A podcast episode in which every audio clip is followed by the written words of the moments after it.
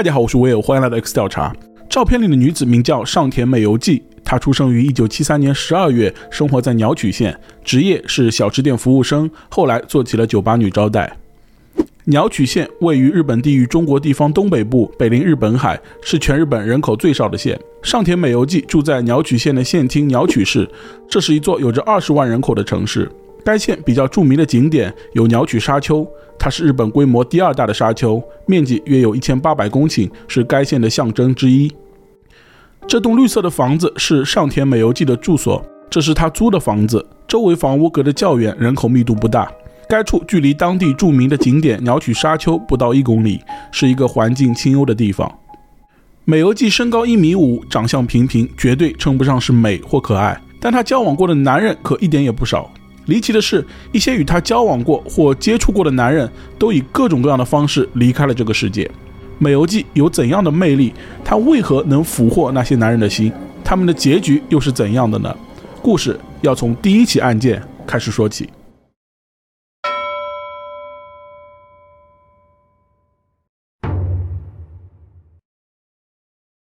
二零零四年五月的一天，在鸟取县鸟取市的 JR 英美线铁轨上，有人发现了一名男子。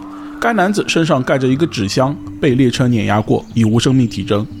警方随后确认了男子的身份，他名叫古川思，这年四十二岁，是读卖新闻鸟取支局的记者。在纸箱上写着这样一句话：“很高兴认识了上田美由纪，我找到了真爱。”古川是一名已婚人士，有妻子和孩子。三年前，他在酒吧与上田美由纪相识。一年前，两人开始同居。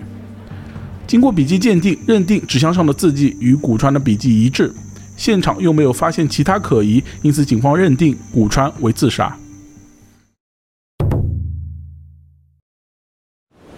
在上一起案件发生的三年后，二零零七年八月的一天，一位名叫古田新一的男子与美由纪的家人一起去鸟取沙丘附近的海边捡贝壳，后来失踪。经过一番搜索，古田在离岸两百米的海底被发现，随后立即送往医院。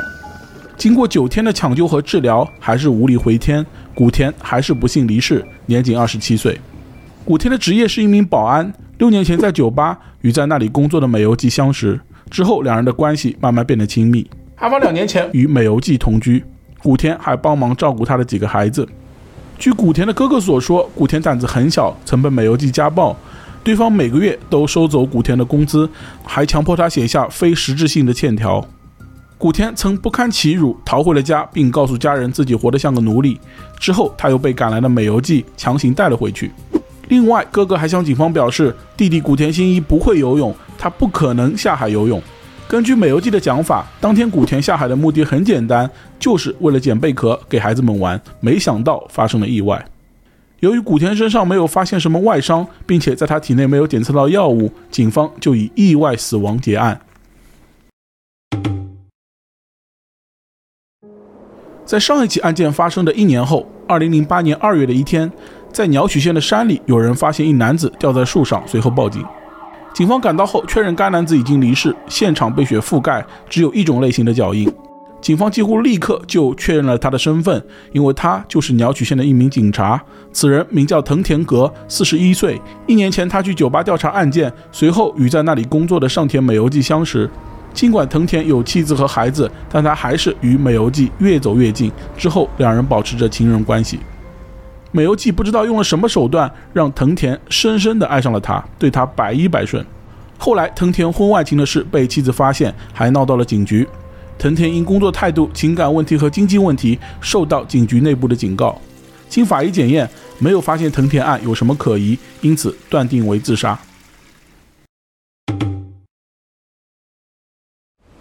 在上一起案件发生的一年后，二零零九年四月的一天，在鸟取县北荣町海岸约六百米的海底，一男子的遗体被发现。该男子名叫史部和时，四十七岁，职业是卡车司机。一年前在酒吧里与美由纪相识，随后开始约会。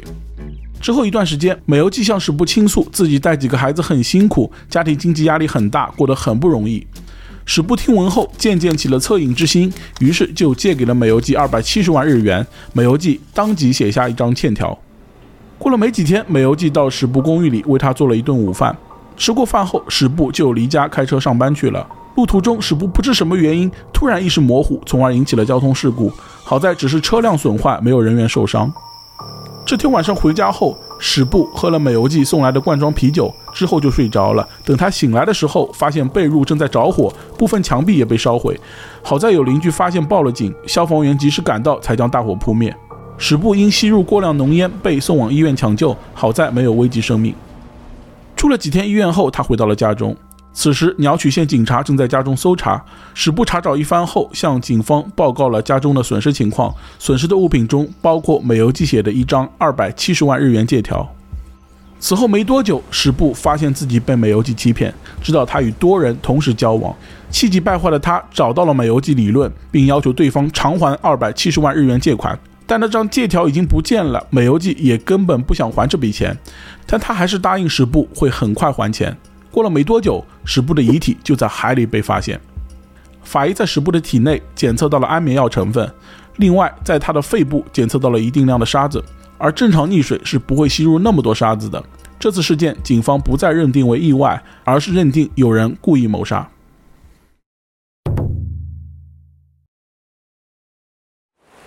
在上一起案件发生的半年后，二零零九年十月的一天，一位电器店的老板，五十七岁的原山秀树被发现溺水身亡。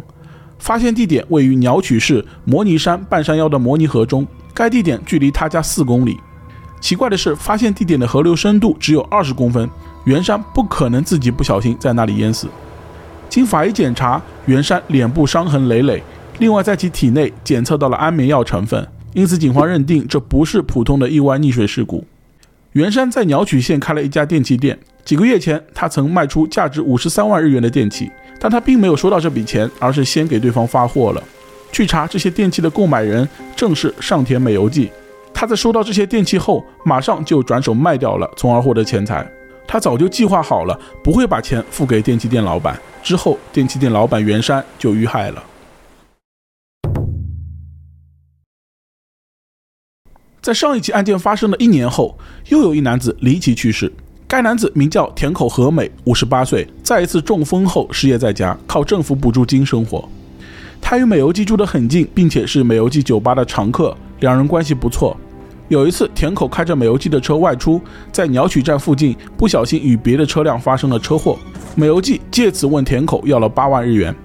田口曾给美游纪一把自己家的钥匙，两人有着说不清道不明的关系。美游纪可以随时出入田口家，田口有时也会帮忙照顾美由纪的几个孩子。美由纪会以各种理由向田口要钱，田口的存折和每月的政府补助金也都被美由纪拿走。一天晚上，田口突发疾病，神志不清。第二天早上，田口被送往了医院，到达时已经心脏骤停，宣告不治身亡。法医在其体内发现了安眠药的成分。五十八岁的田口患有慢性心脏病，平时偶尔也会服用安眠药，因此他的离世是否与安眠药有关，无法确定，最终得出因疾病而亡的结论。上田美由纪，一九七三年十二月出生于鸟取县中部的仓吉市，他们家有四口人，除了父母，美由纪还有一个哥哥。父亲是一个沉默寡言的人，母亲则有些浮华，经常传出一些流言。小学时，美由纪就十分调皮，他会去邻居家搞破坏以及偷东西。中学毕业后，美由纪在当地的高中护理系就读，但他撒谎成性，品行不端，后被学校开除。之后，美由纪开始工作，他去丝袜厂做过工人，也去过婚姻介绍所做过文员，但每份工作都干不了太久。之后，他去了离家两百公里外的大阪，对美由纪来说，这是一座梦想中的城市。不到二十岁的她就在那里结婚了，丈夫是一名自卫队士兵。之后，两人有了一男一女两个孩子，但美由纪喜怒无常，这段婚姻没有维持下去。二十三岁时与丈夫离婚，随后回到了家乡鸟取县，在鸟取站附近的一家小吃店打工。之后遇到了第二任丈夫，他是一位公司职员。两人结婚后生下一儿一女，他们从亲戚那里盘下了一家小吃店，共同经营。一开始日子过得有模有样，但美由纪很喜欢与男人交往，并且有了外遇。二零零四年，美由纪经历了第二次离婚，小吃店也开不下去，关门大吉了。就这样，美由纪成为了一名带着四个孩子的单亲妈妈，抚养这些孩子就需要一笔不小的开销。于是，美由纪就在鸟取市的一家酒吧找了一份女招待的工作，空余时间她还会去做保洁员等兼职工作。美由纪不是一个安分守己的人，她无法在一件事上坚持很长时间。这些工作对她来说赚钱太慢了。久而久之，她开始为了金钱而接近男人。美由纪的长相并不出众，在别人的眼中，她有着精致的眉毛、皱巴巴的眼睛、黏糊糊的笑容以及大大的脸庞，实在很难以美或者可爱来形容。但这一点也不妨碍她接近男人。她利用酒吧工作的便利，认识了许多人，他们有的已婚，有的未婚。美由纪有一项绝技，就是非常擅长写信，这些信中往往都不乏肉麻的情话。美由纪在写信这方面很勤快，她会频繁地给一些男士寄送信件或者发送电子邮件。这些书信并不是三言两语，而是每一封内容都很饱满，处处散发着文艺气息，字里行间能够直达对方心灵深处。一些男士看到后，在精神上感到极大的满足，他们会不知不觉地爱上美游记。二零零七年十二月，三十四岁的美游记遇到了四十六岁的汽车销售员安东怡岛，之后两人开始约会。安东是一位已婚男，有妻子和孩子。在交往了四个月后，美由纪谎称自己怀了三胞胎，然后向安东索要抚养费，开口就是三千万日元，一个孩子一千万日元。安东一下子哪里付得出那么多钱，只能放弃自己的工作和家庭，搬离了家，与美由纪同居，并照顾对方的几个孩子。安东性格温和，是一个不错的汽车销售员，深受人们欢迎，但他不得不辞掉这份工作。在与美由纪同居的这段日子里，安东完全处于劣势。他不得不洗很多衣服，做很多家务，还要接送孩子上下学。他对美由纪怀有三胞胎的事深信不疑，还陆续给了对方自己所有的积蓄一千万日元。到后来实在瞒不住了，美由纪就说自己吃了缩小肚子的药，所以不小心流产了。美由纪从来不做家务，也不做饭，孩子们每顿吃的不是便利店的面包，就是便利店的饭团。他的家里有三只狗和五只猫，家里不仅很乱，而且总是臭烘烘的。几个孩子们就在这样的恶劣环境中长大。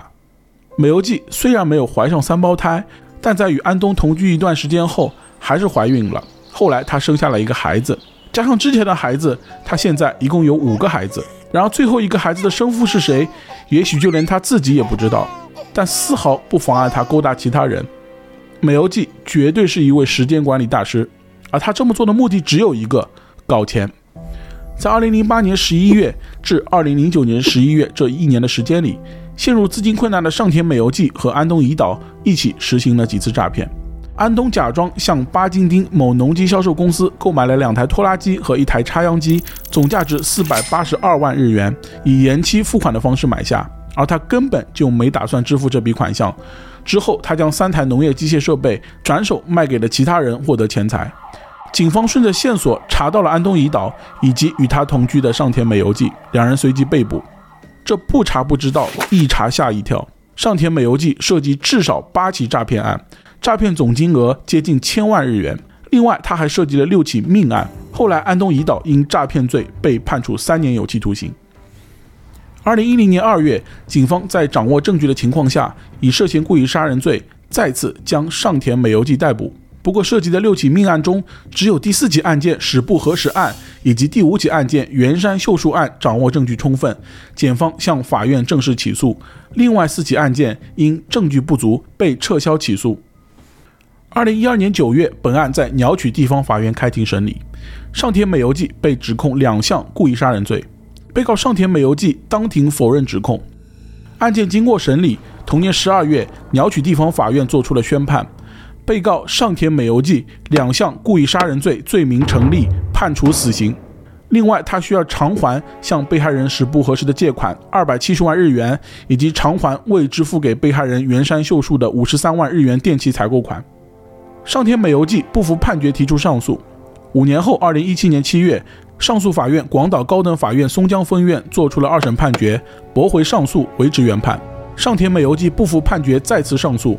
同年八月，最高法院认为一审和上诉审理过程中不存在违宪行为，最高法院作出了维持死刑的判决。之后，美由纪被转移至广岛拘留所服刑，这是一座专门关押死刑犯的监狱。